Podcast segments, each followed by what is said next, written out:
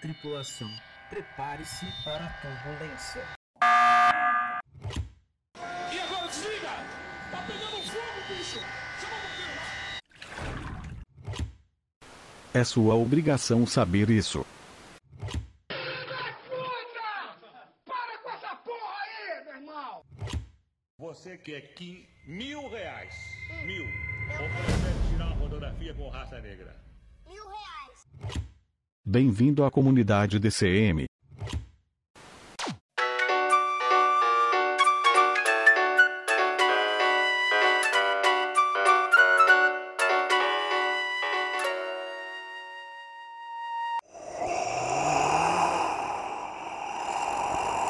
Aí, você. O episódio já vai começar, acorda aí. Acorda aí, o episódio já vai começar.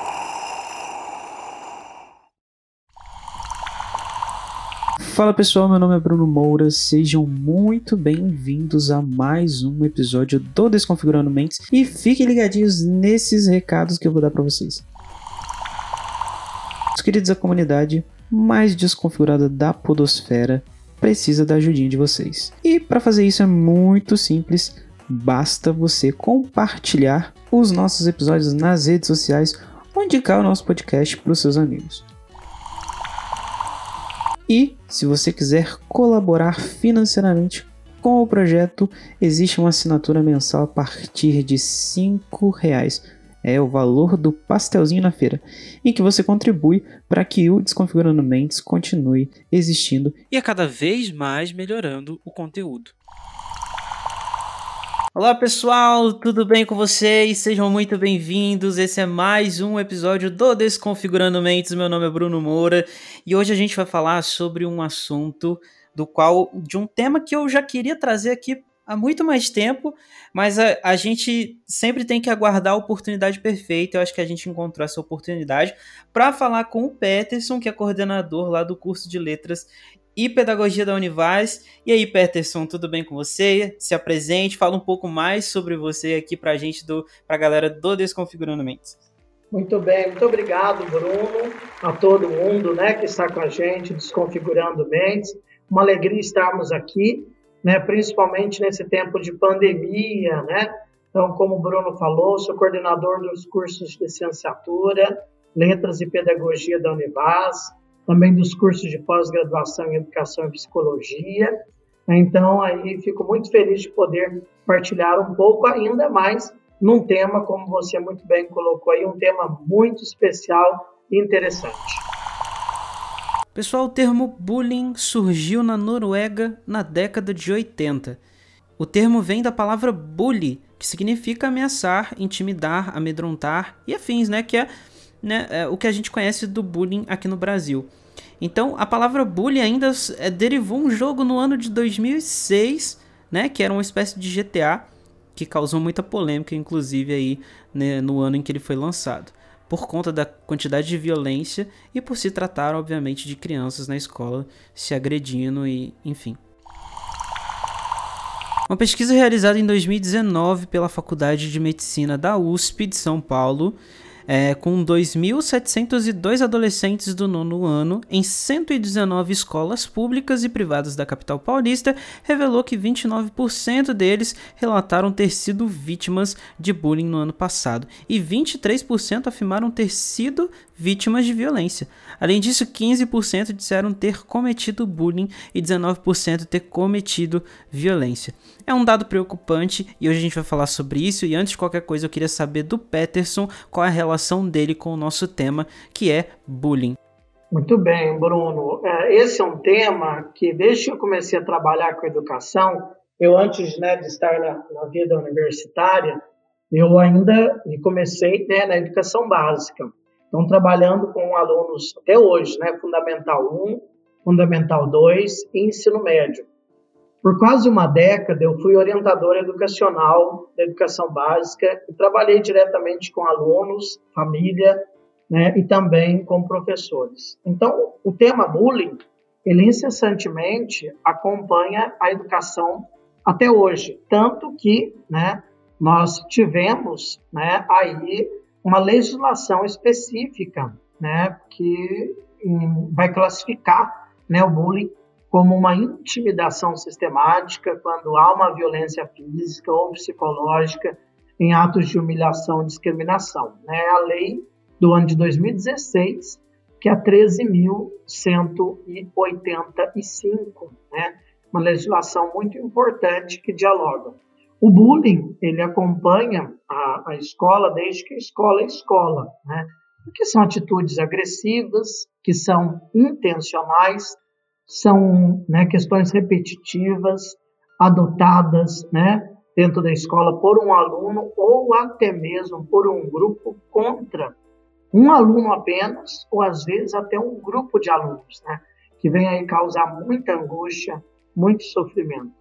Então, o bullying ele acontece dentro da escola de uma forma muito ampla e também de uma forma muito diversificada, né, de diferentes maneiras. Essas maneiras podem ser quanto né, questões físicas, verbais, morais, materiais, né, é, psicológicas e até mesmo né, no âmbito sexual. Inclusive até essa questão do bullying, tivemos uma variante, né, que é o, o cyberbullying, né, que é o bullying que ocorre na rede mundial de computadores, ou seja, pela internet. Né? A gente pensa como é que isso nos acompanha na escola, como é que isso nos acompanha nas instituições de ensino, seja né, do âmbito físico, um empurrão, um soco, um chute, um beliscão, seja verbalmente, né, um apelido, um xingamento, uma zoeira, né, material como, por exemplo, né, destroçar, estragar, roubar pertence do outro, moral, né, numa questão de difamação, disseminar rumores, calúnia, Psicologicamente, que eu acho que é um âmbito né, que, que a escola ainda, de uma forma ou outra, sofre, às vezes é até um, uma ação né, muito silenciada em quem está sofrendo bullying, porque ele ficou ignorado, ficou excluído, isolado, perseguido, né, intimidado e manipulado, né, é, discriminado, ridicularizado, e também no âmbito sexual, né, assediar, induzir, é, abusar. E o virtual, como a gente acabou de falar do cyberbullying, divulgação de imagens, né, criação de comunidades, páginas, grupos, envio de mensagens, né, a invasão da privacidade. Então, dentro desses exemplos, dessas ações, a gente viu quanto que o bullying ele ainda é presente na escola e não é uma brincadeira, né? É algo muito sério. São vítimas, temos aí agressores, pessoas testemunham, né? muitas vezes até mesmo silenciam. Então aí fica para gente, né, no primeiro ponto, Bruno, essa reflexão. Em quantas ações, em quantos ordenamentos o bullying pode estar né, dentro do ambiente escolar? É, achei muito. Essa parte do. Quando você fala sobre o cyberbullying, né? É, até um tempo atrás, na, na, na, época em que eu estava no, no ensino fundamental, a gente ainda não tinha isso de, de você, por exemplo, o que hoje as redes sociais conseguem fazer, né? Essa, essa aproximação, você consegue se conectar com outras pessoas muito, com, muita, com muito mais facilidade, né? Então, assim, quando você fala cyberbullying, é, eu já imagino como que vocês, vocês educadores, as escolas, como que as escolas fazem para poder lidar com algo que vem muitas vezes de um, de um, de um lugar que está externo à escola, né? Porque a, a, a, coisa acontece ali na internet e aí vocês acabam muitas vezes até tendo que lidar com isso dentro da, das escolas, né? Porque isso acaba vindo ali para aquele ambiente, para aquela atmosfera ali é, na, é, no ambiente escolar. Então, Bruno, penso muito e acho que voltando um pouquinho até na minha prática com a educação básica, porque a gente começa a perceber, né, a consequência do bullying né, na baixa autoestima, no baixo rendimento, na evasão escolar, né, por exemplo, a questão da agressividade, o desejo de vingança, né, aquele estresse, cansaço, ansiedade, fobia, dificuldade de relacionamento, depressão, ideias, né, suicidas, né, quantas e quantas vezes eu deparei com aluno, né, que não tem vontade à escola, que não quer estudar, né, é, volta da escola às vezes machucado, roupa rasgada, isola-se, sempre às vezes entristecido, né? Às vezes ele até fica agressivo, né? Às vezes a família reporta, é, não, não, não gosta de si, não quer bem assim, né? Então, como que a escola lida? Em primeiro plano, ela precisa trabalhar muito articuladamente com o quê? Com uma conscientização, né? A partir do momento que, que nós temos uma lei, eu acho que isso é fundamental para todo mundo, não tem idade, né? não é porque é uma criança, lógico que a criança a gente vai falar em primeiro plano com os pais, o adolescente hoje já tem um bom domínio, mas a grande chave é trazer a família para essa discussão. Né? A escola não pode, por se tratar de um menor, é, desempenhar toda uma função que a família não esteja amparada, que a, família não esteja né, conectada ou sabendo daquilo. Então a escola ela lida, é, eu me lembro alguns anos com a legislação, várias escolas trabalharam com uma conscientização, né? ou seja, falando com panfletos. Eu me lembro muito que a escola como um todo, na nossa regional, logicamente em todo o país, começou uma questão de panfletos, fichas, né, trabalhos. Então, a, o primeiro ponto que a escola precisa ter muito articuladamente é o fator expressivo de conscientização e o diálogo com a família. Então, a escola lida, ela tem que ter isso muito bem regimentado, ou seja, na demanda né, burocrática, lá no seu projeto político-pedagógico, no seu regimento, né?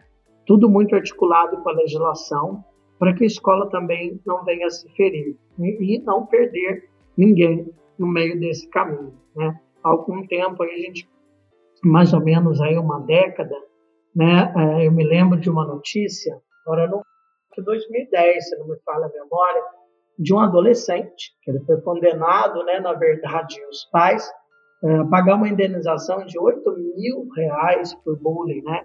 Então, as questões relacionadas, se não me falha a memória, Belo Horizonte, então, as pessoas, né, apelidos, né, indicados a, a uma jovem, apelidos muito, assim, maldosos. Então, a gente vê que, eu penso que a escola tem que ligar muito com a conscientização, né? E também a parceria com a família aí, viu, Bruno? É, eu ia perguntar para você como é que, como é que a, a, a escola faz para se existe, né, um, algum tipo de processo aí para fazer uma prevenção, mas como você acabou de dizer, né, existe essa conscientização que eu acho realmente é muito importante. E é, essa questão da, da indenização é legal é legal assim também porque eu acho que hoje, atualmente, a gente também evoluiu muito, né? Então, Sim. assim, a forma como a gente vai dialogar a partir desse tipo de coisa, é, eu acho que a gente tem mais recursos para poder é, começar um diálogo é, e chegar a uma resolução. Inclusive, como você já bateu na tecla aí várias vezes, a gente também tem uma legislação, né? Então, poxa, é importante também a gente estar tá pautado na, na legislação. Eu, assim, eu vejo que na, naquela. Eu, eu já sofri bullying na minha época de, de escola, né? Quando eu estava no, no ensino fundamental, principalmente ali naquele momento. Até porque, você imagina, eu ruivo, né? Cheio de, de sardinha, é o estereótipo perfeito para que as pessoas Sim. comecem a, a, a te zoar na, na escola. Mas assim, é, eu, sem, eu sempre. Eu, a minha experiência ela foi basicamente de, de, de muito medo, assim. Eu sentia Sim. muito medo, eu tinha muito medo de chegar nos meus pais e, e falar o que eu tava, o que estava acontecendo, o que, tava, o que eu estava sentindo. E eu, eu, assim, não tinha nenhuma referência dentro da escola para que eu pudesse, sabe aquele ambiente seguro que você pode chegar e falar assim, ó, oh, tá acontecendo Sim. isso? Eu acho que naquela época a escola ela não, ela não proporcionava isso, sabe? Você não tinha um lugar que você pudesse chegar e falar, ó, oh, tá acontecendo isso. Se é, hoje, assim, isso eu tô, eu tô falando da, da, da escola pública, né? Sim. Mas assim, eu não sei se existe tanta diferença também da escola da escola particular para a escola pública. Mas não, na, tua sou... é, na tua visão como educador, hoje, vocês, você acha que a gente, vocês estão mais preparados para poder proporcionar esse ambiente seguro, esse ambiente que a, essa criança, esse jovem, esse adolescente que está sofrendo naquele momento com, por bullying, né? Você acha que ele tem esse ambiente seguro hoje para chegar e, e poder desabafar e poder conversar? Então, Bruno, a, a, como formador de professores, eu preciso ter uma resposta inicialmente utópica, né? Que eu espero que as escolas estejam, né, os, os profissionais, os professores possam é, dar este ambiente de acolhimento. Porém, agora vamos ser realistas. A escola é um espaço de diversidade. Né? Um grande, uma, uma, grande função da escola, além né, do processo intelectual, é social, é humanizar, né, formar um bom cidadão. Né? Não é só formar um indivíduo para a carreira, mas é formar um indivíduo que tenha uma completude. E aí, enquanto você fazia a sua articulação e para cair na questão, eu pensei muito assim: ah, o que, que a gente vê hoje, né? A escola, ela precisa, por isso que aí isso vale para mim, né? Eu sempre penso assim, a gente não pode parar de estudar, por isso que eu ainda estou na educação básica, trabalho com crianças de 8, 9 anos, vou para os pré-adolescentes, trabalho com os adolescentes e estou no ensino superior, né, no curso de pós-graduação, eu fico sempre pensando assim, o que, que a gente não pode perder da nossa mira enquanto educadores? Aí eu estou falando do professor, estou falando do gestor da escola, né? Eu estou falando de todos aqueles que é, estão na escola. Né? Isso aí é o pessoal que trabalha no serviço geral, trabalha na cantina e aí vai. Se a gente não conhece a geração que a gente está dando aula, a gente cria né, uma expectativa de que é uma geração mimimi, de que é uma geração que nada pode, que tudo reclama. E não é isso.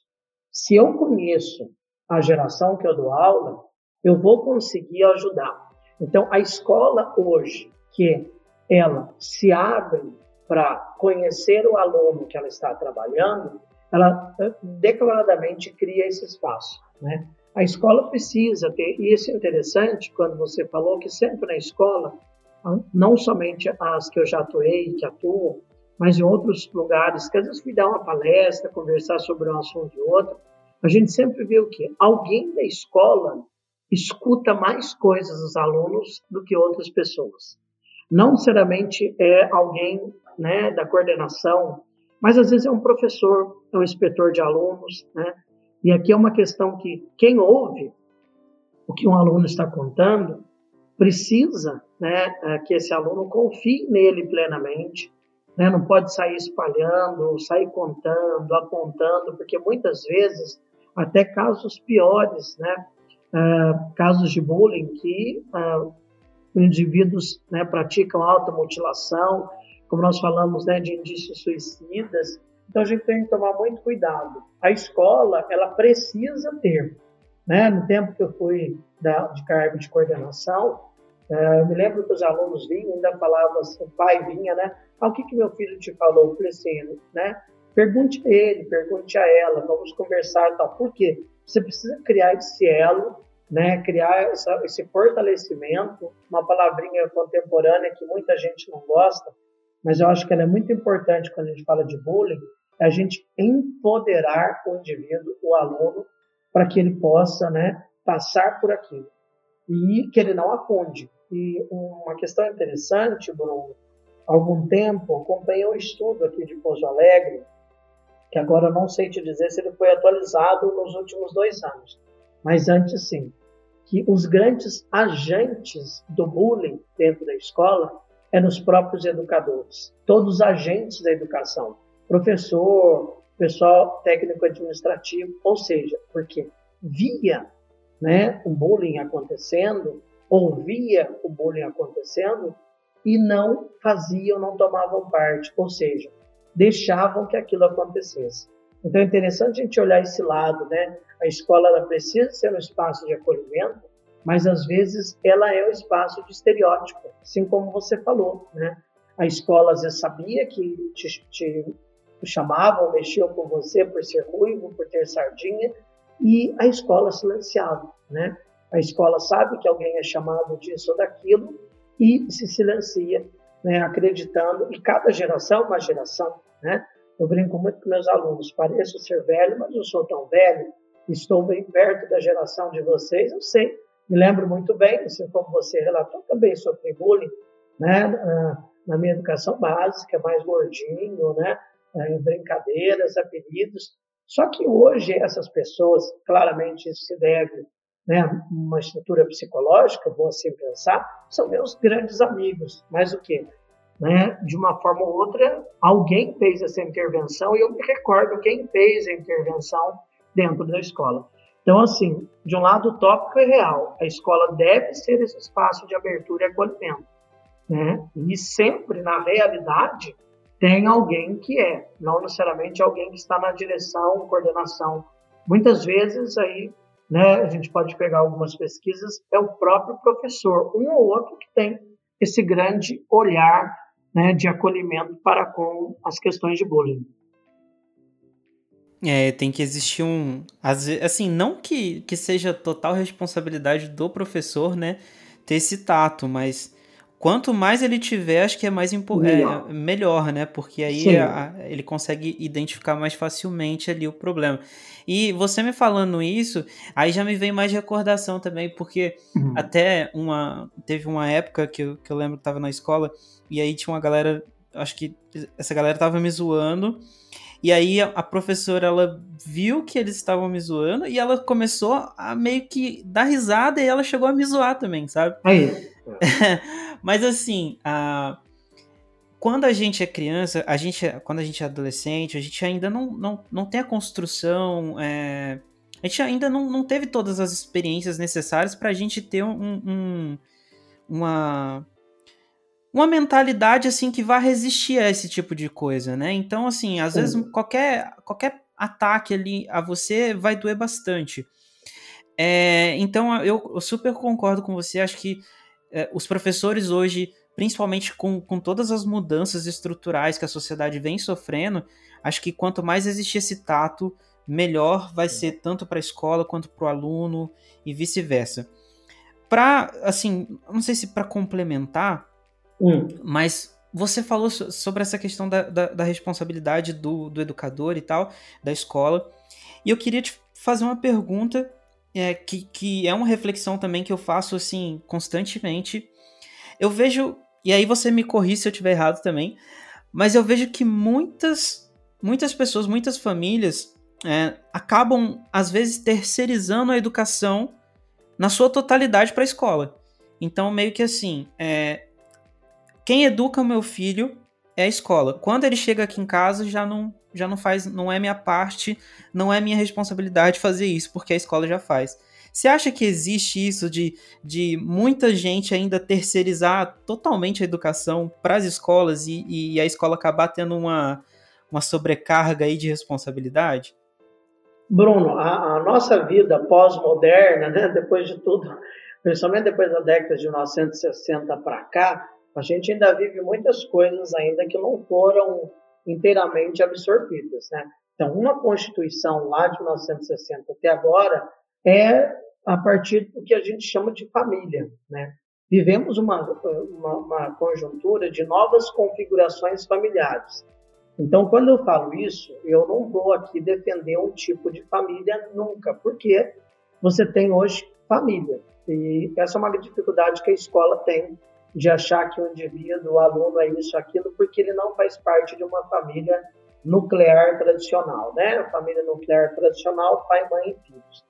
É, isso não, né? Então, hoje a gente chama, até pegando o gancho da, do viés da sociologia da educação, a gente fala de configuração, né?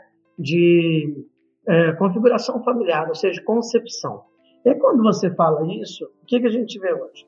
A concepção de escola mudou também na sociedade contemporânea. Há um tempo a gente via, né, uma imagenzinha que corre muito nas redes sociais, fazendo referência aos anos 60 e já dos anos 2000, que de um lado está o pai, a mãe e a professora apontando o dedo para o aluno. E do outro lado tem né, o pai, a mãe e o aluno apontando o dedo para o professor. Então aí a gente já vê como é que é a questão né, contemporânea ou para alguns pós-moderna mudou. Quando você fala de uma terceirização, na verdade a gente vê muitas coisas no, no mundo hoje são terceirizadas, né? A prestação de serviço, você paga o imposto, mas você tem um outro serviço terceirizado.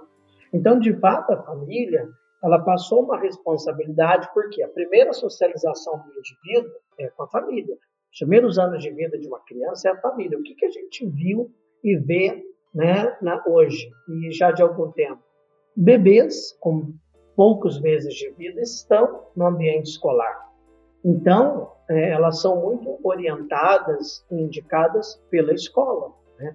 Mas, como você falou, é quando está tudo dando certo, está maravilha. Deu errado, alguém é culpado. Né?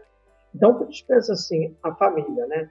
A família, ela pode. E hoje, mais ou menos, a gente vê que uma criança né, que passa em tempo integral na escola, ela entra mais ou menos né, na primeira hora da, do raiar do dia, entre 7 e 8 horas, e vai sair 5, 6 da tarde. Se ela entrou 8 da manhã, ela ficou na escola ali praticamente 10 horas, ela vai chegar em casa exausta, na sua maioria até mesmo já alimentada, né, vai dormir, vai acordar no outro dia e a família vai devolvê-la à escola. Então, quando a gente vê, né, antes não era assim, e a culpa não é só da família, no sentido porque a família também precisa trabalhar, vê uma realidade econômica complexa. Mas enquanto você falava, eu fiquei pensando, né, houve essa terceirização, das questões primárias, sim, a gente sabe que isso acontece. Por isso que é muito importante que a família dialogue com os filhos, né? Crie esses espaços de diário de conversa, né? esteja na vida escolar do seu filho, independente da idade. Né? A família precisa educar com limites. Né? Então a gente vê que não é porque a família tem pouco tempo, a gente fala, né? tem uma baixa quantidade de tempo com o filho, que não pode ser de qualidade, né? Então, a gente vê que há uma grande quantidade do tempo na escola e precisa esse tempo ser de qualidade e vice-versa. a família precisa ficar muito atenta a mudanças de comportamento, né? ensinar sobre o respeito às diferenças entre as pessoas, dar bons exemplos, porque a escola ela vai ensinar né, a partir do processo intelectual, claramente, vai formar também, indicar comportamento, mas a educação, o ato de educar, né, né, seja aquela questão básica de todos os tempos, obrigado, né, por favor e tudo mais, que não é um clichê, eu não vou dizer que é um clichê, mas é um papel da família, né, dar bons exemplos, então eu fico sempre assim, é, relacionando, né, porque, de fato, né? Eu, eu, não dei volta aí na, na sua questão, não, mas é para a gente pensar a sociedade. Mas a família terceiriza algumas coisas, então a escola também precisa ponderar muito isso com a família, né? O que, que é regra da escola, o que, que é regra de casa, o que, que pode, de uma forma ou outra, ser uma parceria, né? Fazer a, a, a, essa discussão com os pais, né? trazer, hoje a gente vê muito aí por causa da pandemia, lives né, sobre esses temas, igual estamos aqui, né, na criação de podcasts, ou seja, debates, diálogos para essa questão. Então, Bruno, de fato, uma grande parte do que era um papel de muitas décadas da família precisou da parceria da escola. E aí é o momento que escola e família precisam se organizar e ver o papel de um e de outro para que essa terceirização não fique né, declarada né? Como se a escola fosse aquela que escancara para tudo de bom, mas como muitas vezes já ouvimos, ah, é culpa da escola, né? De um tipo de geração. Isso é mentira. A geração ela convive em primeiro plano com a primeira socialização. Independente disso, as regras primeiras estão dentro de casa. É, exato. É, assim, eu acho que tá, você não pulou minha. Você não deu volta na minha pergunta. Muito pelo contrário, acho que você complementou muito bem. E, e assim, para complementar mais ainda, eu acho que talvez a pergunta tenha sido um pouco genérica, porque a gente sabe, né, que, que não é só é, a questão da família em si, né? Existe todo um meio então, e toda uma complexidade, porque o sistema, o sistema governamental também é a, a, a, a desigualdade social, né? Então a gente tem que saber que existe também a famílias e famílias que vivem em diferentes patamares Sim. sociais, né? Então, é, é, um, é um sistema muito complexo, né? Não dá pra gente falar que é isso ou que é aquilo, porque realmente existe uma complexidade muito grande. E eu acho que você não deu volta, não. Você foi. Você foi é, aí... quando, quando, você fala, né? Políticas públicas, né? A figura do Exato. Estado, o governo, né? A gente vê aí é, porque nós não temos no Brasil uma política pública que encerra governo, começa governo, que permanece. Né? Então a gente vê outros países que, independente de partido, a política educacional não muda, não é alterada. Então, é, é, como, por exemplo, a saúde e a educação, às vezes a gente olha, né? então, por exemplo, essa questão do bullying, a gente vê que cada governo, quando a gente vai fazer né, um, um estado da arte de últimas pesquisas, cada governo olhou o bullying de uma maneira depois da legislação e antes dela, como tinha na LDB já, né, na Lei de Diretrizes Básicas da Educação, de uma forma geral. Então a gente vê o que o problema político com a educação é saiu um governo, saiu né, um, né, um, um governante, parece que tem que mudar tudo, quebrar tudo e isso gera uma, uma descontinuidade no processo formativo. Então, a gente, quando você falou, me lembrei aqui, né? Base Nacional Comum Curricular, a tão famosa BNCC. Há quanto tempo está estudando e até hoje, concretamente, o professor, a escola não sentiu isso. Então, assim, isso prejudica demais o aluno. Isso prejudica a relação, né? No ensino-aprendizagem.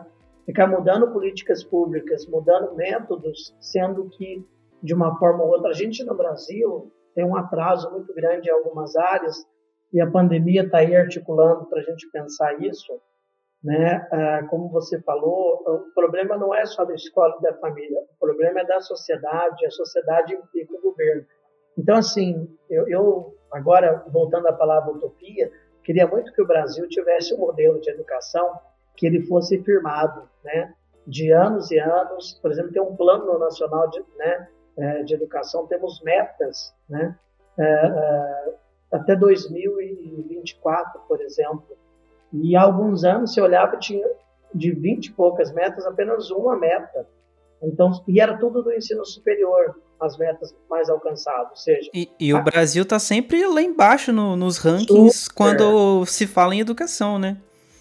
Então aí você vê um outro problema. E agora a gente pensa, se isso está no macro, imagine no micro da escola. Né? como é que fica a, a relação professor-aluno, aluno-aluno, professor-família, e aí onde a gente vê essas possibilidades do bullying acontecendo, por, também por falta de um amparo, né, não da lei, mas um amparo da aplicação da legislação. É, até o próprio, o próprio educador, né, o próprio professor que não é valorizado, que, que ganha um salário que, na minha concepção, é, vai muito contra uh, por exemplo, um parlamentar ganhar 36, 40 mil reais mais as regalias que tem, e um Sim. professor ganhar, sei lá, o teto do, do, de um professor do ensino médio, sei lá, não sei quanto é, mas se for mil, 1.800 reais, é muito pouco, né? Pra, acho que são dois papéis importantes, mas, poxa, o professor, no, na minha concepção, ele tem um papel, assim, que é de caráter extremamente fundamental para o crescimento da sociedade, para o desenvolvimento humano, enfim, além de, já que a gente até está falando de bullying, é, para a gente entrar dentro desse assunto também, é, a gente tem que ver também que o professor também muitas vezes acaba sofrendo esse bullying, né? Sim. A gente vê vários, já viu vários casos de professores sendo agredidos. Eu não sei se eu posso considerar isso bullying, mas acredito que seja Sim. também, né?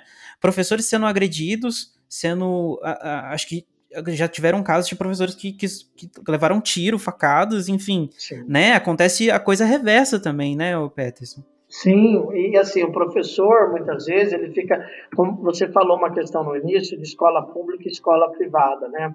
É, o professor, ele é refém nas duas instâncias. De um lado, você tem uma educação pública, que a pessoa né, é, passou num concurso público, e esse professor, muitas vezes, ele tem que ali, como você falou, de salário, trabalhar em altas jornadas, né, ou seja, manhã, tarde e noite. Um aluno que, por uma, uma má interpretação da legislação, a escola diz ao aluno que ele vai passar de qualquer jeito, né? E aí esse aluno, né, eu já tive na instância pública, tive experiências fantásticas, né, mas também tive, me deparei com questões que eu falava não é possível, a gente fica muito de... assustado. Deixa né? eu só te interromper, assim, é, é até vergonhoso para mim falar isso, mas é. eu, eu preciso falar. Quando eu tava na oitava série, e aí depois a gente pode até entrar nesse ponto, mas assim, Sim. eu não era um bom aluno de fato, assim, eu era um, um péssimo aluno um péssimo aluno mesmo, assim, na questão de, de estudar, assim. E é, eu lembro que na oitava série foi o, o, o ponto ali crucial para eu tomar, entre aspas, aqui a vergonha na cara, sabe?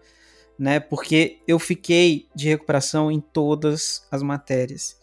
Sim. E o que que aconteceu? A gente fez, eu lembro que eu fiz uma prova e eliminei todas essas, essas matérias que eu tava de recuperação e fui pro primeiro ano. Então, assim, né, eu saí de um ponto onde eu tava, onde o certo talvez seria eu ficar ali, porque eu realmente não sabia nada. Tanto que eu fui pro primeiro ano, lá em outra escola, que era, um, que ele, que era uma educação um pouco mais, né, mais uh, elaborada, era, era um pouco. Existiam regras mais rígidas, e eu acabei perdendo o primeiro ano, e depois dali eu comecei a tomar vergonha na cara.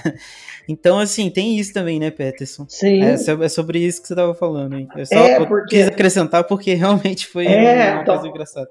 Você viveu isso, então você vê, do lado da educação pública, sofre muito mais com as demandas de políticas públicas do que a escola particular. Só que lá na escola particular, na educação privada, né, o aluno ele não é aprovado porque não quer ter dor de cabeça. Às vezes ele é porque está pagando. Eu mesmo, como orientador educacional de escola particular que fui, me lembro de ter ouvido de pais, mas eu paguei o ano inteiro. Né? E eu sempre falava assim, olha, desde lá do primeiro bimestre, a gente tem reunião e eu estou alertando uma série de questões. Então, é, o, o, a, a vulnerabilidade da escola está nos dois campos público e privado. A vulnerabilidade do aluno, que antes a gente falava assim, ah, um menino de rua, né? O menino de rua não é só aquele que está pedindo, né? Antes da pandemia a gente podia ver isso. O menino de rua é aquele que está o dia inteiro na rua com a mochila nas costas, né? Ele está andando para lá e para cá, ele está sendo, né, educado também pela rua. Então, hoje as realidades, o que pode às vezes e é o que muda muito é a realidade financeira, mas a realidade moral, a realidade, né? É, do, porque é uma geração, né? Não tem é igual, por exemplo, assim, ah, a, a, a, vivência do mundo das drogas é só na escola pública. Mentira, né? Ah, o aluno de escola pública que cola. Mentira, escola privada também. Nesse tempo de pandemia, você falando isso, né, me veio acordar que me deparei com uma professora, ah, até parece que os meus alunos colam. Gente, é uma realidade da geração, uma geração que ensina, né? Uma, uma geração que está ensinando para a gente, professor, a mexer numa plataforma.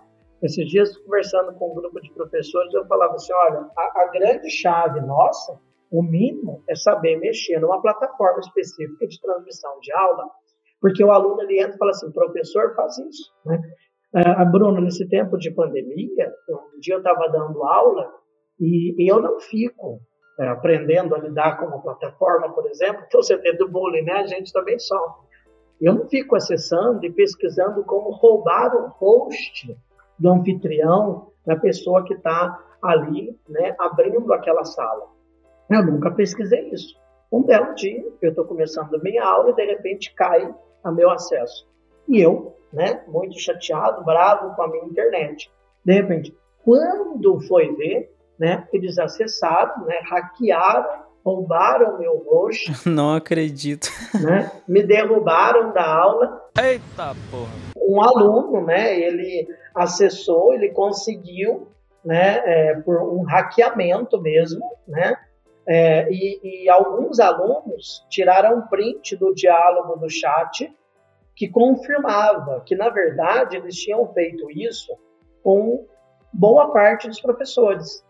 E aí, nós, professores, ficamos é, pensando que era a nossa internet, um erro.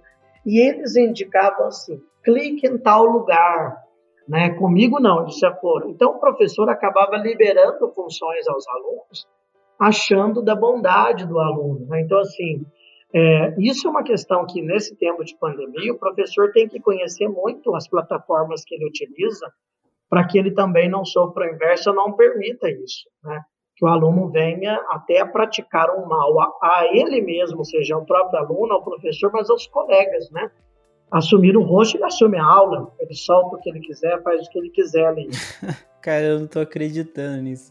E é verdade esse bilhete, viu, Bruno? Olha, assim, é, poxa, eu, eu não, não era nenhum santo, obviamente. Acho que todo mundo já aprontou um pouquinho, né? Sim, mas, eu também. Mas assim, são coisas que tem hora que a gente vê que a galera faz umas coisas que não dá para acreditar, assim, é... Sim, não, e aí você vê que, assim, é uma realidade, né? Nesse tempo de pandemia ficou muito, assim, uh, vulnerável, né? Escancarado muitas coisas. Então, assim, o bullying ele continua acontecendo né, entre os alunos, né, até por print de tela, o aluno que liga a câmera, aquele que é ridicularizado, o aluno que envia muito no chat, né, ele é comentado. Então, é, a gente vê que mudou o formato, mas o bullying ainda acontece. É, exatamente. O, o bullying em si, eu, eu, eu não sei se é uma percepção minha por não estar tá mais no, no meio acadêmico, mas assim, enquanto eu, eu sou formado aí na Univaz, né, é, e aí, assim, durante o meu período dentro da, da, da, faculdade em si, a gente não vê muito se falar no, no meio ali acadêmico de universitário, até porque eu acho que, pô, a gente já tá mais evoluído, a gente já, né, já não.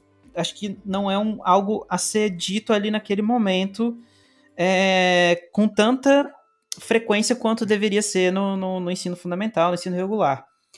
Mas é, acho que assim como você está falando, né, as formas de, de, de, se comunicar mudaram, né? Os professores aí estão tendo que se adaptar com essa questão do Zoom, né? De, de, fazer, de fazer videoconferência e os alunos também, né? Muita gente tem dificuldade para para estudar na, no espaço físico, imagina no, no, no espaço virtual, né? Então você, eu acho que vocês estão tendo que cobrar muito mais os alunos agora do que, do que antes, quando vocês estavam ali perto deles, né? É, porque agora, assim, de uma forma ou outra, o aluno que está, por exemplo, acostumado ao presencial, né, que é o que a maioria da educação, ou seja, a educação básica no Brasil é presencial, mas o ensino superior, na nossa realidade aqui perto da né, nossa região, a maioria ainda contempla o ensino presencial, é difícil, né? É difícil porque uh, está todo mundo dentro de casa, né? Eu brinco muito que você, a gente está dando aula, então aí eu fico pensando nos alunos que estão tendo aula e alguém está mexendo na cozinha, está com barulho de panela de pressão, alguém ligou a máquina de lavar, alguém bateu a porta, o cachorro latiu, é. né? É, eu já tive vez de ter que parar a aula porque o cachorro disparou a latir, eu não sabia o que, que era. Né? Então, assim, teve um episódio até que eu estava fazendo uma live e os cachorros latindo, latindo. Quando eu saio na porta da cozinha, me deparo com uma cobra. tá de sacanagem. A gente, fica pensando, né? As, reali as realidades de casa são complexas. É. E, assim, é, o professor também precisa se reinventar, né? O aluno é o ambiente que ele já está, né? Sair de casa e para a escola, sair de casa para a faculdade é um movimento. Né? Eu, eu, brinco que nós, professores, hoje, na sua maioria, a maioria está dando aula sentada, né? a maioria não está em pé. Então, o aluno que precisa do movimento está sem movimento. Né? Então, é bem difícil para os dois lados. Né? Ah, com certeza. É, é, assim, é, a gente, durante agora a pandemia, a gente não só teve que se reinventar né, na, na forma de trabalhar, na forma de estudar, mas na forma como a gente enxerga a, a, a nossa vida, assim, no, de uma maneira geral, né? Porque você tava ali num momento onde estava tudo bem, estava tudo certo, cada todo mundo caminhava livremente. E hoje em dia você, né, você tá com máscara, você você teve que se distanciar das pessoas que que muitas vezes são próximas, são próximas a você no sentido de que você pode conversar com aquelas pessoas e às vezes é, conversar de coisas que com a sua família você não consegue, né? Então, poxa, para muita gente, eu vejo que a, a, por isso que eu falo que a importância a, da importância das escolas. Muita criança é, usa a escola, por exemplo, como o lugar da, da, de alimentação, o lugar onde ela pode ter uma conversa diferente da qual ela tem com, com, com as pessoas da família. Então, poxa, se você fecha, às vezes, a, a, agora durante a pandemia, muitas escolas estão fechadas, né? Acho que no, do setor público Sim. aqui em Pouso Alegre ainda não liberou. Não. Então, e, e, muitas crianças se alimentavam ali nas escolas, né? Então, Sim. poxa, você vê que você. É, é, é muito triste você ver que essas crianças, muitas delas ainda não estão tendo alimento, por exemplo, não estão tendo alimentação. Eu estou vendo que está tendo um esforço da prefeitura, né, em entregar cestas uhum. básicas, enfim, um trabalho muito, muito legal, mas é, ainda tem essa questão psicológica também, né? Muita gente ainda se apoiava naquele ambiente da escola, que é, assim, é um ambiente gostoso. Eu até hoje sinto muita falta da faculdade. Eu falo que eu não sei se eu eu tenho muita vontade de fazer psicologia, queria, poxa, super queria fazer psicologia, mas eu não sei se eu tô preparado para enfrentar cinco anos, né, mais cinco anos de faculdade, apesar de gostar muito ali daquele ambiente, muito da, daquela atmosfera ali, porque é muito legal, engrandece muito a gente, transforma a gente como ser humano. Psicologia e... vai ser minha terceira graduação, viu? Olha que legal. Eu vou fazer ainda. Ah, se, mas... Deus, se Deus, quiser, eu ainda vou fazer também. Mas, pô, faça, Isso. cara. Super fácil. É. Mas é um caminho, assim, o espaço da escola, o espaço da universidade é um espaço de socialização, né? Então, ela é transformadora. E assim, você falando das cestas básicas, da alimentação, eu estava assistindo a uma live essa semana é, de uma cidade que, junto com a merenda, junto com os alimentos, começou a enviar livros, começou a enviar brinquedos, começou a enviar jogos, né? Porque além do alimento, muitos espaços de casa ficaram sem nada, né? Ficaram sem nenhuma possibilidade. Quando você fala assim, nem todo mundo, esses dias conversando com uma, né, uma, uma conhecida, né, trabalha com a gente na universidade, ela dizendo que o filho dela, já desde o ano passado, está o que? Ela vai na escola, ela pega o material, leva para casa e ele envia fotos né, via WhatsApp para a professora. Então você vê, não tem, ela, moram numa zona rural, não tem nenhum contato com a professora. Né? Então desde o ano passado é assim, uh, chama, tem os, os programas, né?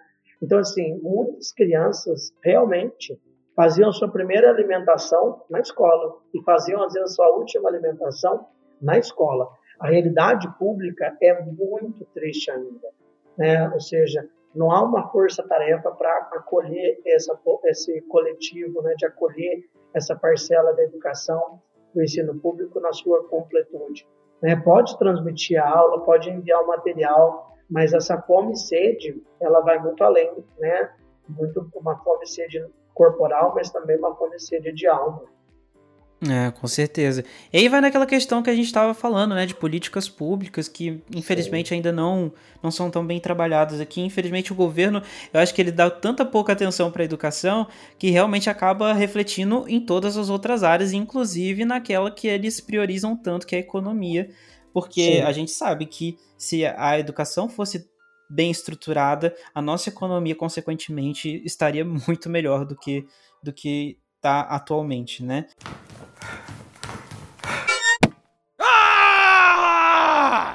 Assim, o, o Peterson, eu queria perguntar para você uma questão né, do bullying, é, mas antes eu queria trazer uma referência. É, eu não lembro o ano exatamente, mas pelo nome aqui talvez as pessoas vão lembrar. Que aconteceu aquele massacre de Realengo, né?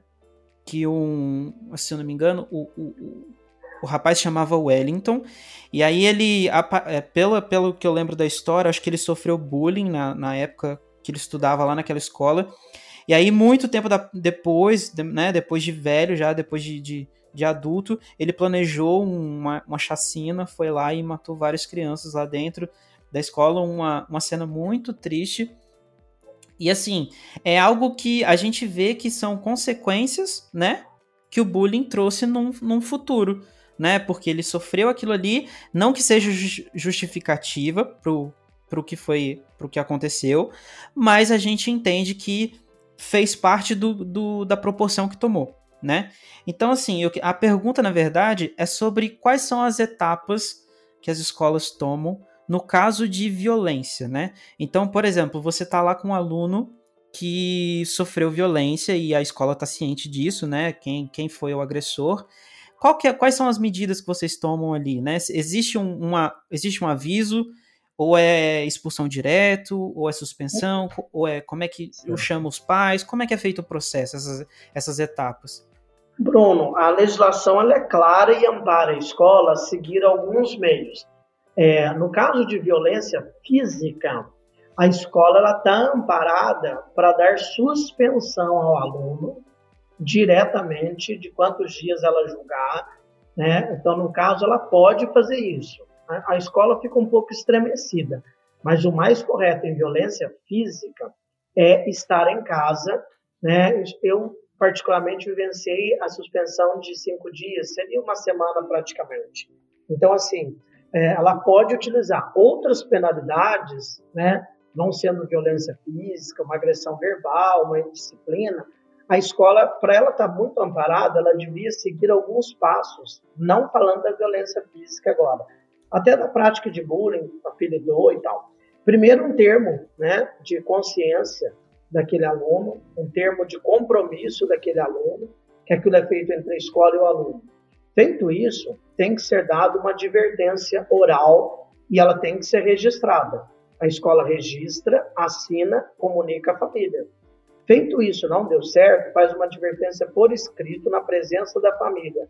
Eu estou dando um passo a passo a passo prático, que é mais fácil da gente. Não, pode. Caminhar, é isso né? aí, é isso aí. Então, termo de compromisso do aluno, é, advertência oral né, ao aluno, que também é registrado por escrito, é, advertência escrita na presença do pai, suspensão. Né? Suspensão de aula, e aí vai ser por por reincidência em alguns casos, e no caso da violência, é, há o amparo legal de suspender. Isso tem que estar no regimento da escola. Feita a suspensão e havendo uma reincidência, a escola pode né, cancelar a matrícula do aluno. Ou, né, às vezes, até mesmo indicar, que às vezes tem casos, Bruno, que a gente acompanha, que o aluno precisa mudar de ambiente, né? Aquele ambiente para ele não é um ambiente favorável. Então, enquanto psicopedagogo que sou também, às vezes a gente vê algumas até é, transtornos, né? Algumas dificuldades de aprendizagem. Você vai ver que na verdade é tudo comportamental. Mudando de escola, mudando de ambiente, aquilo é muito favorável. Então, assim, em casos de violência física, a escola está amparada para suspender esse aluno. Né? É, teve caso em Pouso Alegre, há algum tempo, que uma escola já cancelou a matrícula do aluno por ele ter agredido o outro. A família entrou com um processo porque aquilo não estava devidamente regimentado, a escola não tinha um documento que a amparasse. Simplesmente ela foi lá e decidiu. É bem complexo isso. Então a escola tem que tomar cuidado, ela tem que estar muito amparada e até isso também, né, você faz um termo de compromisso com o aluno, diverte, vai dando oportunidades, porque a escola é o espaço, como você colocou, né, de acreditar naquele aluno. Relembrando agora, se não me falha a memória, Realengo foi agora em abril, no começo de abril de 2011, né? Se me falha a memória, acho que foi até o dia 7 de abril, não, não vou lembrar agora com certeza. Você vê 10 anos aí, né, no caso de Realengo, e a gente vê o quê? Um aluno que declaradamente ele sofreu algo naquela escola e ele veja que tantos anos depois ele guardou aquilo, né? E aí eu fico pensando, o que, que a escola não fez? Não o que a escola fez, né? Às vezes meus colegas professores puxam minha orelha por isso, mas eu penso, o que, que a escola não fez para que uma situação daquela acontecesse? Né? A escola fez um programa anti-bullying, vamos falar na, na, na, no momento que estamos vivendo, a escola fala sobre isso, ela forma sobre isso, ela tem né, um, um, cronograma sobre isso, ela, ela coloca a sua legislação. Olha o uso do celular, né? Há, há, há pouco tempo aí, foi indicado no Brasil que os alunos usassem o celular para professores para fazer denúncia. O menor de idade, né, usando, fazendo uso do dispositivo eletrônico, porque o professor ele não poderia falar sobre né, há algum tempo vi ah, a escola que formou, a escola hoje em dia mal consegue dar conta às vezes de cumprir o material, quanto mais formar ideologia. Ideologia está na sociedade, né? Está no âmbito político, social, religioso, moral, escolar e familiar, mas no âmbito muito mais geral do que no, né, dentro da escola. Então, a escola deve sempre atuar muito pontuadamente, formar, acompanhar é, eu penso que esse caso de Realengo, quando você muito bem citou, eu me lembro que na época eu estava na, na, educação pública também. E eu me lembro que fiz, fizemos um bate-papo numa escola aqui em Porto Alegre sobre isso. O que a escola não faz em relação a isso? Né? O que, que a gente deixa passar? Né? Eu lembro que o caso do Érico, ele entra na escola, ele pede uma documentação, ele cumprimenta uma ex-professora, ele acessa né, um, um, um, outro andar e ali ele né, é, dispara tudo aquilo. Então vem uma raiva, um sentimento de quanto tempo que foi guardado e aí me vem a reflexão. O que, que a escola não fez? Né? Não culpa da escola, mas o que, que a escola não percebeu para que chegássemos a esse ponto. Então, a escola tem um passo a passo. Ela, ela pode seguir, isso está na lei. Então, ela consegue, por um amparo legal, desencadear isso. Ela, se ela se omite, ela está colaborando para que o indivíduo continue realizando o que ele bem quer, da maneira que ele bem compreende, né? É, ô Peter, você não acha também que é, assim, a gente, é, a sociedade nos últimos anos, ela começou a falar muito mais sobre saúde mental, por exemplo, né? Sim. Então, sim. assim, é, tem até um, um, um exemplo, o, um filme que chama The Hoodlers. Uh, é um filme uhum. incrível, incrível, incrível. Eu super recomendo para todo mundo. Que ele conta a história de um, de um adolescente, né? Que os pais, os pais eram ricos e tal, os pais tinham é, um, um, pais de alta, de alta classe e tal. Ele estudava no, numa universidade nos Estados Unidos. E aí é, ele, ele, ele escrevia algumas canções, é, mas ele estava guardando muita coisa ali dentro, estava acontecendo muita coisa com ele ali. E ele transcrevia aqueles sentimentos dele na, através das músicas, porque ele não conseguia fazer isso falando com outras pessoas ou com a própria família. Porque a família não, não conseguia enxergar aquilo que estava acontecendo com ele e a universidade, né, a, escola também, uhum. ela não conseguia enxergar. Então você tinha uma cegueira de, dos dois lados. E uma pessoa ali sofrendo sozinha que não conseguia se expressar, né, conversando com outras pessoas e fazia isso através das músicas. Tanto que quando aí acontece um, ele um dia vai na, na, universidade, mata algumas pessoas na biblioteca e acaba se matando, e essas músicas ficam, né? Daí o pai depois pega essas músicas e começa a refletir sobre o que ele, justamente criando essa culpa do que ele não fez, né? Do que ele não fez, do que a universidade, do que a faculdade não fez. Mas essa culpa tá muito mais no pai ali que que tá se, né, se martirizando porque podia ter interferido talvez de alguma forma. E você não acha que também seja justamente por a gente estar tá começando a caminhar nesse sentido de tentar entender, né, o que que é saúde mental, como que isso funciona de fato, porque na, eu lembro na, na, minha época, provavelmente na sua, né, a gente não falava tanto sobre depressão, a gente não falava sobre se falava, mas não tão quanto hoje que a gente tem, né, a gente tem rede social, a gente tem, tem tantas, tantos veículos de comunicação, e isso acaba, né, tomando proporções maiores nos dias de hoje, e a gente tem mais informação também. Você acha que é, talvez isso seja uma questão da gente tentar em se interar mais sobre esses assuntos, proporcionar mais reflexões dentro das próprias escolas e também trazer os pais para esse tipo de conversa? É, saúde mental é um tema de grande importância e necessidade dentro da escola, né? Então, assim, é, como você falou, há um tempo não se falava porque as pessoas também não, né, depressão, ansiedade, automutilação, suicídio, né?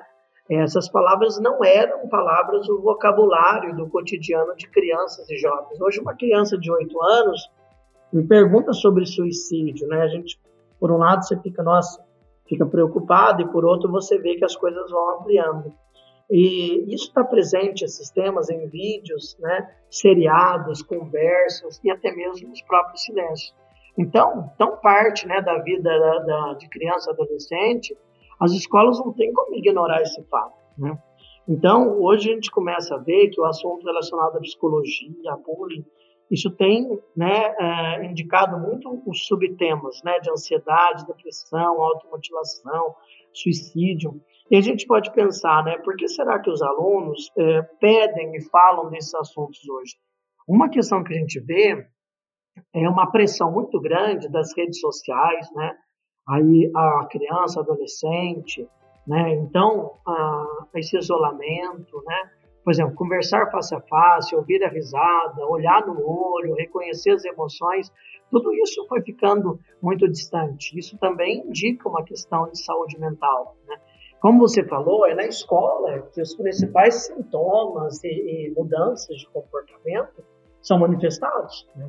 Então, muitas vezes as crianças, como a gente já falou nesse nosso bate-papo, né, é, passam muito mais tempo. Então, é comum que esses problemas estejam ali. Então, o que, que a gente tem que pensar? Que a escola precisa estar preparada para reconhecer esses sinais. Né? E fazer uma abordagem, encaminhamento adequado, não é querer resolver. Então, como tudo mudou, né, a, a mente também mudou. Por isso que é interessante a gente desconfigurar muitas coisas, né? É, desconstruir muitas coisas para a gente poder né, conseguir. Então a escola tem uma grande chance de intervenção, né? Precoce, de trazer esses assuntos, né? Igual, por exemplo, temas ah, que são desafios. No grupo nosso de estudo do doutorado, a gente tem uma pesquisa que é muito interessante, ainda não foi lançada, está ainda em análise, mas a gente vê que tem muito tema que é falado na escola que é desafio, né? Depressão é, suicídio é, sexualidade, a gente pensa por quê? Porque as pessoas têm medo de falar ou não sabem falar sobre aquilo, né? É como se falar de sexualidade, ensinar as pessoas, é, uma criança, né, que precisa ter já, até inclusive, né, educação sexual é uma forma, né, de falar, de fazer uma intervenção precoce em relação ao abuso sexual, né? Então a gente começa a pensar que algumas coisas precisam ser antecipadas. Não é fácil, né, falar sobre essas questões, é muito difícil. Né? Então hoje a saúde mental dos nossos alunos é, é, é, é uma saúde muito também afetada, não só do professor, né?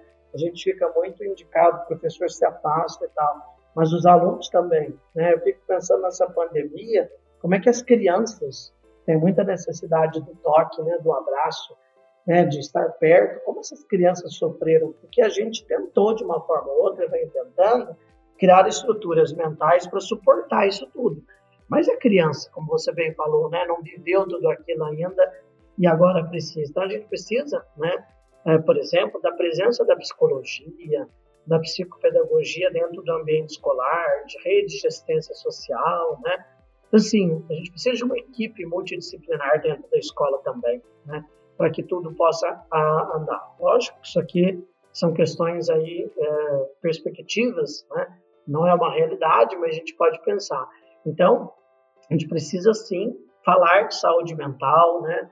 Criar grupos de estudo, né? Eu vi muita escola com caixinhas de perguntas, né? Uh, criar um elo, né, para que o indivíduo, o aluno, ali, o adolescente, a criança, possa falar e se expor, né, colocar seus sentimentos. Nossa, esse lance da caixinha de perguntas é sensacional. Eu não, não tinha visto, não. Muito legal. Sim, escolas colocam, porque às vezes o aluno ele fica intimidado, né? Então, é assim, um espaço que é diverso, não é só uma pedir dúvidas, né? Mas é, eu me lembro quando fui orientador, eu sempre falava assim, olha, a terceira gaveta da minha mesa, ela não, não tem nada. Então, se você quiser deixar algo lá, né, colocar algo, quer que eu guarde ou quer me perguntar, você pode deixar lá, né? ah, cara, que disso. massa, que legal. Me lembro disso, de, de adolescentes em automutilação, de que às vezes não conseguiam parar com aquela técnica. A gente foi criando uma rede de cuidado entre profissionais de outras áreas. E me lembro um dia que eu cheguei para trabalhar e sabiam que a minha sala ficava aberta de uma determinada hora antes, eu chegava em outra. Quando eu cheguei, tinha lá um, um, aquela laminazinha de apontador, porque a aluna não conseguia falar sobre aquilo, ela nem falava o que era. Eu disse, traga isso que te machuque, eu guardo. Né? Passado alguns dias eu cheguei lá e estava. A escola precisa criar essa estrutura né, de uma forma ou outra para ter um pouquinho mais de atenção e empatia, né? para ver que, a partir de que meio que o aluno. Então, saúde mental é algo, é um tema importantíssimo dentro do ambiente escolar, dentro do ambiente universitário. É, a gente vê aí, né, por trabalharmos na, na Universidade do Vale do Sapucaí, hoje a gente tem um setor específico de psicologia e psicopedagogia, né? Então, a escola precisa disso, a universidade, a faculdade, a educação básica e ensino superior precisam desses espaços. Cara, sensacional esse negócio que tu fez da, da gaveta, achei incrível. É, eu acho que, poxa, já resolvi. É um recurso que você, né, encontrou ali para poder resolver um problema, para poder, uhum. né, achar na verdade uma solução. Muito legal, muito legal. Acho que, poxa, mais pessoas pod poderiam fazer isso, de, porque é uma forma super simples de você, né, proporcionar uma forma, um, um diálogo que muita. É, você tinha falado de, da questão da caixinha de perguntas. Eu era uma das pessoas que tinha muito medo de perguntar. Até na faculdade, eu ainda tinha muito medo de perguntar.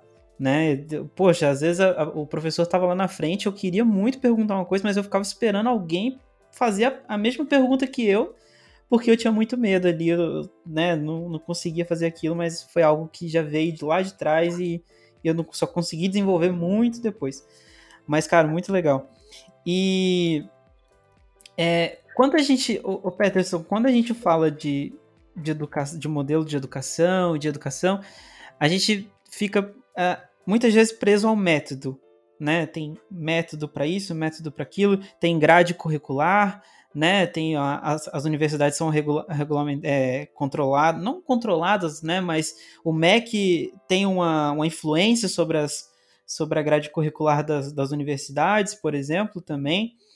E eu até, eu não sei se você conhece o Jair, né, Sim. o coordenador do curso de, de publicidade, ele veio aqui uma vez, a gente estava falando sobre isso, sobre essa questão do, da, das grades curriculares, que muitas vezes acabam é, prendendo um pouco o professor e o educador de, de reinventar, de, de inovar, às vezes, na, na forma como ele né, projeta a educação. E, assim, eu queria perguntar para você se esse modelo que a gente tem, né, de educação hoje, ele de alguma forma é, um pouco também essa, essa evolução que a gente poderia ter tanto na, nos diálogos como é, no, na, na, inclusão das pessoas dentro do mercado de trabalho, né, no futuro dos alunos, porque assim, por exemplo, a gente vê que filosofia e sociologia, pelo menos na minha época, são, eram matérias que eram totalmente desvalorizadas. E, e, todo mundo que chegava na aula de filosofia e sociologia usava aquele momento para brincar. E aí são, para mim, hoje, depois né, de, de muito tempo, são é, disciplinas fundamentais para que a gente consiga né, criar reflexões e, e, e, e, de fato causar mudanças na sociedade e até para nossa construção como ser humano, né? Então, pra, é, eu vejo que são disciplinas que, de certa forma, são desvalorizadas. Não pela educação em si, pela, pela, pela educação em si, mas acho que pela perspectiva dos alunos que não não, né, não possuem essa, esse discernimento de que são coisas muito importantes. E aí a gente vê também a, a, questão do governo também não tá não valorizar esse tipo de coisa. Você acha que o modelo educacional poderia né, ser otimizado, poderia ser um pouco mais é, democrático, talvez? e, e, ser implementado coisas novas para poder agregar valor para a educação e a gente ter novos meios, novas formas de, de, de até deixar a, a aula, né, a escola, algo gostoso, algo legal, algo realmente confortável. Bruno, olha, quando você estava falando, eu lembrei de uma frase do Paulo Freire. o Paulo Freire disse assim: é, ensinar é, não é transferir conhecimento mas criar as possibilidades para sua própria produção ou a sua construção. A frase do Paulo Freire resume o que a gente vai agora falar e o que você tão bem colocou. Né? Não é só transferir o conhecimento que está naquela matriz, naquela grade curricular, né? naquela base, naquela diretriz, mas a gente permitir que o aluno também ele possa ter uma própria produção, ter uma própria construção daquele conhecimento. É, eu penso que eu sou professor de sociologia na educação básica também. Ah, que legal. Então, eu comecei na educação básica pelo ensino médio com sociologia, logo que voltou sociologia como disciplina obrigatória do médio. Lembrar que tentaram tirar, mas não deu certo. E aí, graças a Deus. É, fui professor de sociologia, filosofia também. Hoje fiquei só com sociologia. E aí, é, vejo muito assim, o aluno no primeiro ano do médio, ele não dá muita bola para essas disciplinas. No segundo, ele começa a olhar. No terceiro, ele devora. Porque quando ele vê que ele pode construir, e aí o professor faz isso, né? Que ele pode produzir um conhecimento e construir, porque ele vai usar uma redação. Né? Eu fui professor de filosofia na, educação pública. Quando eu comecei, os alunos brincavam, tiravam sarro, porque eles queriam trabalhar sobre temas. Ah, o que é isso, o que é aquilo? Mas isso não cai no vestibular. De repente, quando eu deixei a educação pública, me lembro de uma vez encontrei um aluno do professor, hoje, depois você depois de um tempo, né?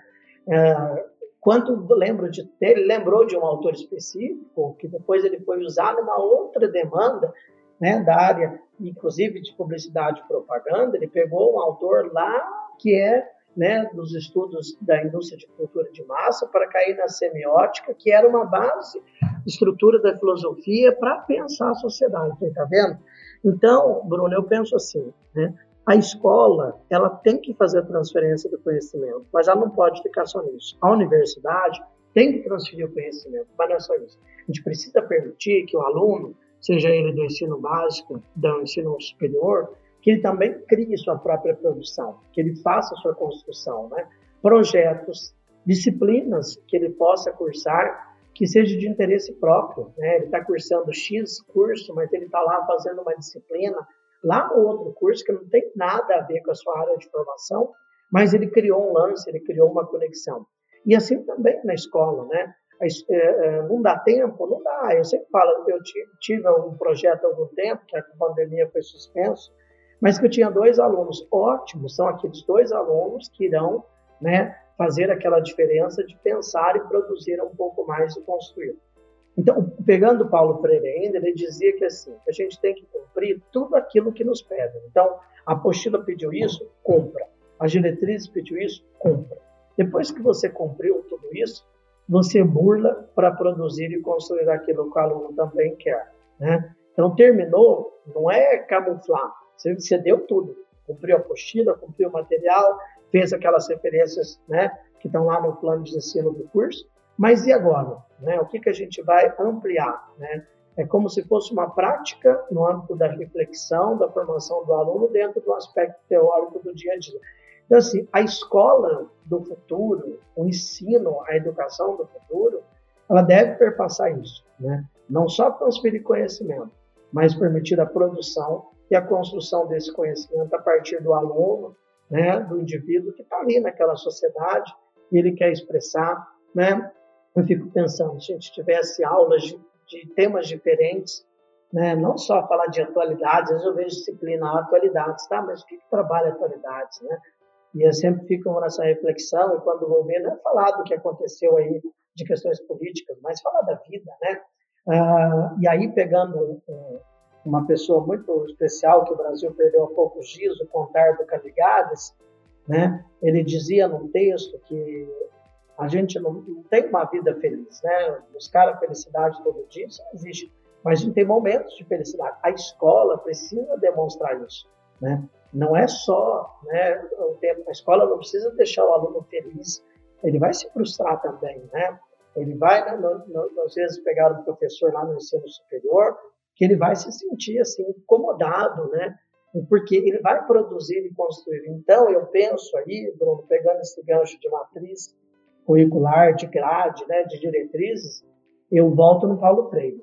Não é só transferir aquilo. Precisamos produzir e construir um conhecimento junto com o aluno. É, com certeza. Assim, é, eu falo até porque é, às vezes fica aquele, aquele negócio, né? O professor fica ali no monólogo, fala, fala, fala, e às vezes a galera não. Né, não tem muita gente que, que prefere falar do que ouvir. Né? Antigamente eu tinha muita dificuldade de, de escutar as pessoas, de ouvir.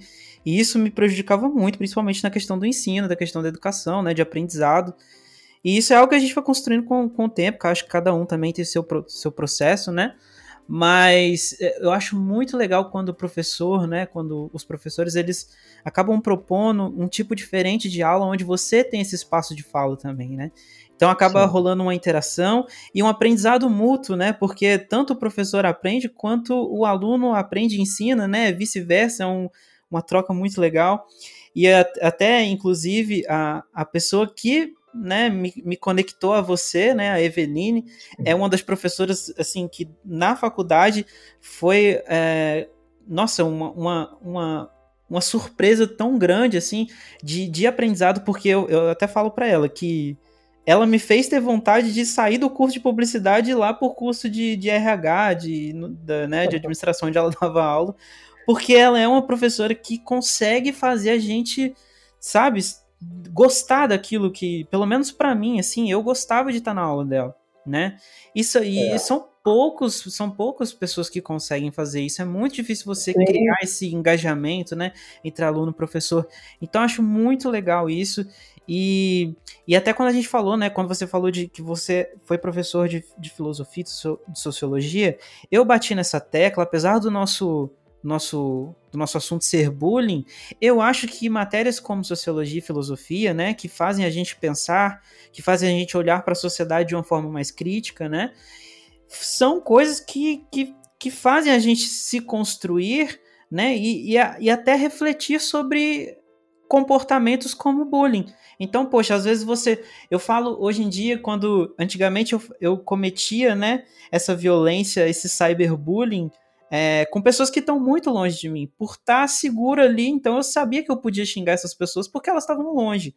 Hoje em dia, né, depois de ter lido mais, começado a estudar mais e, e começado a fazer essas auto-reflexões, eu não consigo mais escrever, xingar alguém, porque na metade do texto eu já apaguei, entendeu?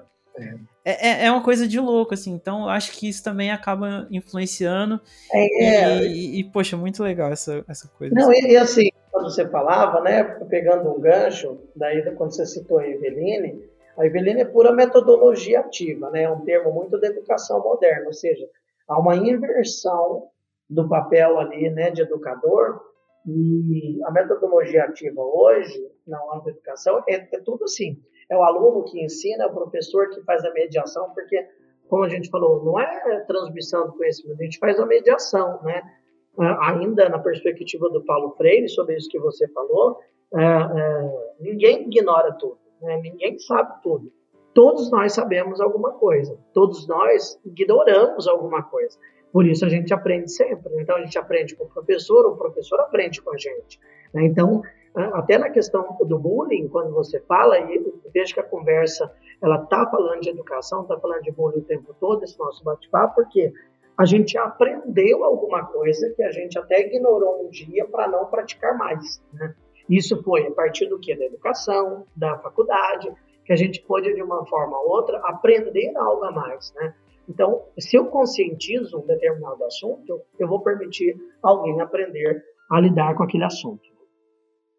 Ah, com certeza. E hoje o nosso papel é realmente, né, tá fazendo isso aqui que a gente está fazendo nesse exato momento, que é trazer esse tipo de reflexão, ter esse tipo de conversa é, para realmente a gente tentar é, justamente se aproveitar do, do, da tecnologia, dos recursos que a gente tem hoje, para dar oportunidade que a gente não teve naquele no, no passado, né? Então, poxa, Sim. a gente não tinha podcast, a gente não tinha YouTube, a gente não, não. tinha WhatsApp. Então, hoje a gente está super conectado, mas às vezes eu acho que falta esse conteúdo de valor, falta esse conteúdo que, né, que agrega, que, que ajuda a gente a, a, a refletir sobre a sociedade. E acho que é uma das propostas aqui do Desconfigurando Mentes. E hoje você veio para acrescentar muito mais né, nessa relação do, do bullying das escolas, com toda a tua experiência aí dentro da, da educação.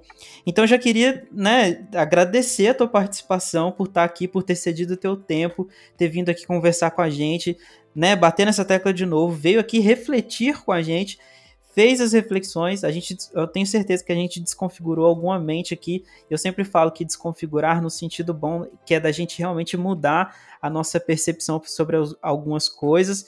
E a gente aqui não quer formar opinião de ninguém. A gente, na verdade, quer te dar a oportunidade, né, de ter a sua própria sua própria reflexão e a partir disso aí você depois né, tomar um, uma mudança de comportamento ou de atitude, enfim.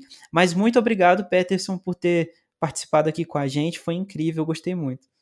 Bruno, eu que agradeço, né? E depois vamos acompanhar, né? É, essas mentes desconfiguradas realmente, né, puderam se conformar com algum padrão?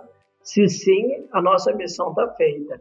Então eu fico muito agradecido a você por essa, esse momento da gente poder partilhar, né, um pouquinho da nossa caminhada. Educação é isso. Educação é, é, todo dia. Educação é fenômeno. Educação é aquilo que acontece no dia a dia. Não tem né, um projeto pronto, né, que a educação sozinha não transforma a sociedade. E sem ela, tampouco uma sociedade muda. Então é a gente acreditar nisso, é, acreditar que pela educação vamos formar seres melhores, né, vamos dizer assim, menos preconceituosos, menos agressivos, menos violentos, seres que não praticam bullying, né, seres que acreditam na diversidade, que acolhem a pluralidade. Né, é, esse é o papel da educação. Então, penso que aluno que sofre bullying, procura ajuda. Professor que vê isso, não fique quieto. Família que percebeu, peça ajuda. Muito obrigado, Bruno. Estou sempre à disposição. Vamos aí desconfigurar mais mentes. Né? O que você precisar, pode contar comigo. Ah, sensacional. É... Poxa, a gente, a, a, gente finaliza por aqui. Eu acho que eu não preciso falar mais nada. O Peterson encerrou muito bem. É, eu só queria dizer, na verdade, que a gente. A, a gente está fazendo aqui, né? A gente está tendo, tá tendo uma conversa, um diálogo, eu e o Peterson.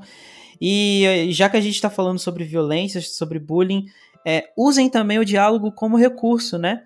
Na hora de você realmente tiver um conflito, estiver passando por alguma coisa é, nesse sentido, sempre tenta priorizar o diálogo como uma ferramenta para poder solucionar o teu problema, porque eu acredito muito no diálogo e acredito muito também que ele seja uma das ferramentas que a gente pode é, usar né, para transformar a sociedade, enfim, para a gente crescer. Então é isso, pessoal. A gente fica por aqui. Mais uma vez agradecer a presença do Peterson. Espero que ele volte aqui mais vezes. Finalizamos. Até o próximo episódio. Tchau, tchau.